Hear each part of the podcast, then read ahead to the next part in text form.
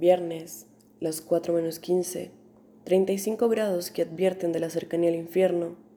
La casa, tan vacía como llena de luz, apesta, y a podredumbre, agonía, a cuerpo sin esperanza, sin salvación.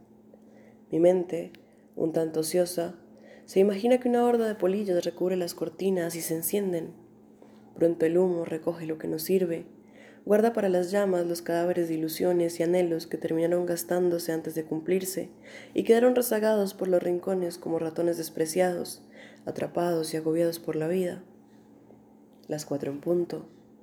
El aire caliente atravesando las ventanas, agitando las cortinas, sin consideraciones con mis ganas de vivir, que van aflojando mientras con los ojos cerrados escucho el ataque del silencio, que acusador y malicioso me exige cálculos incalculables sobre lo que puedo soportar de cara al tiempo y su inclemencia.